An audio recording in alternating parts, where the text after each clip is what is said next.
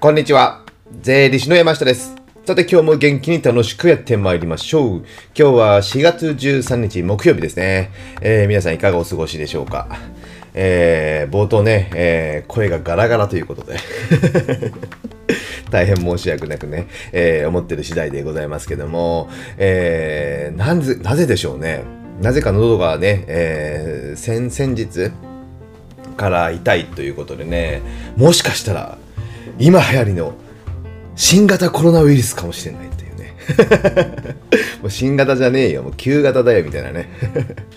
そんな話になるのでですね、別に風邪ひいたわけではなくてね、なんかね、掃除してたら、自宅の掃除をしてたらちょっと埃があってそれを吸ったのかなんか喉がジガジガしてっていうかね乾燥してっていうかなんか埃がついたみたいな感じでそれがね2日ぐらい前からねえー寝る時にもなんか気持ち悪くてですね寝つきが悪くてですねもう8時間ぐらいしか寝れませんでした そんなことはどうでもいいんですけども、そういうことでですね、今日ね、ちょっとお聞き苦しいかもしれませんけど、お付き合いよろしくお願いいたします。ということで今日はですね、今日のテーマは、えー自分がやっていないことを他人には押し付けないというね、えータイトル長いですね。えーこれがね、最近目に、えーついた、目に余ったというかね、えー思ったので、ちょっと話したいと思うんですけども、あのー自分ができないことをね、他人に頼む、スタッフさんに頼むとかね、えー外注に頼む。まあ、それは仕方ないじゃないですか。まあ、そこでね、仕事っていうのが生まれて、えーまあ、自分ができることも限界がありますので、それはね、えーいろんな人がね、いろんなできることがあるので、それを、えー依頼し合う。それが、まあ、人間関係というか仕事になるかと思うんですけども、えーこのね、自分がやってないこと。本当はこうやった方がいいですよとかね、いうことがあるじゃないですか。それね、他人、自分がやってもいないのに他人には押し付けていないかっていうのをね、えー最近多かったの、押し付ける人が多かったので、いかがなものなのかなとね、えー思った次第でございます。でね、例えばですね、まあ僕らの話、僕の税理士業界の話とかで言えばですね、例えば、えー経営者の方からお客さんとかからね、えーこれ経費に入れていいですかみたいなね、えープライベートなね、微妙な部分とかもあるじゃないですか。そういったのをね、えーもうこれはダメですみたいなね、えーもうね、えー白黒はっきり言う人もいらっしゃいます。税理士さんとかですね。で、まあ考え方によっては入れれる部分もやっぱりあったりすると思うんですよ。じゃあこういう考え方は、こういう考え方っていうのはね、えーまあ、具体的には説明できないんですけども、えーこういうことがあるから、まあこの部分だったら経費にできるんじゃないでしょうしょうか。じゃあこのように使ってはどうでしょうかみたいな形で僕はね、できるだけ提案しようとしてる。えーそれでね、できないって一周してもね、まあそれはいかがなものなのかなと思ってます。で、まあちょっと話それますけど、それを経費を決めるのは僕らじゃなくて、えーお金を使ったあなたなんですね。あなたが決めることなので、僕は別にお金を使ってない。まあ、税務的な判断はあるかもしれませんけども、それが会社の事業で必要だったのであれば、それは経費ということなんですよね。ということを覚えておいてください。まあ、そんな話はいいんですけども、いや例えばこの経費に入れていけないと、まあ、ほとんどね、もうブラックですよみたいなのがあったとするじゃないですか。まあそれは仕方ないですよね。でもね、自分の会社の、まあ税理士のとかね、会社の経費には意外とそういうの入れたりしてる人が多いんですよ。税理士の方が一番脱税してんじゃないかとね。あんまり大きな声では言えないんですけども、えー自分のやっぱね、脇が甘くなる。脇が甘いというかね、甘くしなっちゃうんですよね。そういう経験、経験ない。税理士聞いてることはあんまりないかもしれない。経験。え僕はね、そこはね、結構歯を食いしばって入れないようにしている。で、で、えー自分の会社の、まあ、税理士法人とかもね、あと別の会社もありますけども、その辺で、えー自分、まあ、なんていう表現したらいいかな。あの、他人に見せて、えーえ、これ経費ですかって言われるようなものは僕は経費にしていません。ここ結構ポイントですね、人に見せれるかっていうのは結構大事なのかなと思います。そこをね、えー人に、じゃあ僕がお客さんにね、税理士として、えーお客さんから聞かれて、それ経費じゃないですよって言ってね、えー言うのは簡単なんですけども、じゃあそれを自分でやってるかっていうとね、やってない人がね、結構多いんじゃないかっていうのね、僕の、えー推察です。それはね、成人君子のようにね、えーいい悪いとか言うのはいいとは思うんですけども、きちんとするのは大切でしょ。ね、綺麗事言うのも大切なんですけども、そんな分かってるよとね。誰でも分かってるんですよ。それを求めてないですよ。お金払ってね。何かしらのそれを払って、それを使うことの、えー、アドバイスを求めるために、えー、まあ、ブラック、真っ黒なものをね、経費にしろっていうわけじゃなくて、まあ、ちょっとグレー寄りにアドバイスできないかっていうことをお客さんは求めたりする。例えばですよ。なので、そこら辺はね、えー、自分がやってないのにもね、自分がやってないのに自分を入れて経費として入れちゃってる。まあ、それはわからないですけど、他人に押し付けてるのはいかがなものなのかなと思ってます。その他ですね、例えば税理士とかがね、よく言ってるのが、毎月ね、えー、数字を占めて、月次、毎毎月数字を占めて、えー、月単位で利益やお金の数字の把握をしましょうみたいなね、よく専門用語で月次決算とか言うんですからね、よくわかんないですよね。まあ、毎月数字を占めて、その数字をもとに、まあ、経営をしていきましょう。その数字の判断をもとにね、えー、やられた方がね、えー、経営判断やりやすいでしょう。だから、きちんと、えー、帳簿をね、えー、毎月締めて、なので、例えばね、3月分の数字、ね、3月31日で数字、売上や経費などを占めて、じゃあ4月のね、初め、今ぐらい4月13日ぐらいにね、その数字をもとに経営判断、経営会議を行いましょう、みたいなね、えー、こういう高々にね、税理士事務所や税理士事務所のホームページに書いてあるんですけども、じゃあ、質問ですよ。税理士さん、そこのあなた。あなたの会社では、えー、そのこ、それをやられていますか？とね、皆さん質問されて、逆質問してみてください。まあ、8割方やってないでしょうね。大きく言えば9割方やってないと思います。じゃあ僕は問われるとどうなのかっていうと、僕自身は毎週のように数字を見てやっています。まあね、クラウド会計というのを使っておりますので、えー、まあ定期的に、まあどんぐらいですかね、まあ3日に1回もやらないですか。ら、週に1回ぐらいですかね、ログインして、えー、今の、えー、会計の、あ、会計？あの、預金のデータを、えー、自動的に引っ張ってきたり、クレジットカードの利用明細を自動的に引っ張っていたり、で、請求書はクラウド会計から自動発行されてますので、自動的に売り上げは計上されている。ということで、そこら辺の入金管理もして、で、そこのどこのお客さんが入っている、入ってない、どこのお客さんの請求をしているという感じで、これは毎週のように僕はやってます。ですので、えー、今現在のほとんどリアルタイムの、えー、数字の状況っていうのは分かっています。で、それを定期的にやってるので、もう、ある程度もね、えー、決算の落としどころの数字って分かってるんですよ。売上がこれぐらいで、えー、これぐらいで伸びてきてるから、預金はこれ、えー、決算の月末、まあ、月末、決算期末には、えー、これぐらいになってるだろう。で、借り入れもこれぐらいになってて、えー、利益はこれぐらいになってるから、納税がこれぐらい出るだろうっていうのをね、予測してるんですよ。予測してます。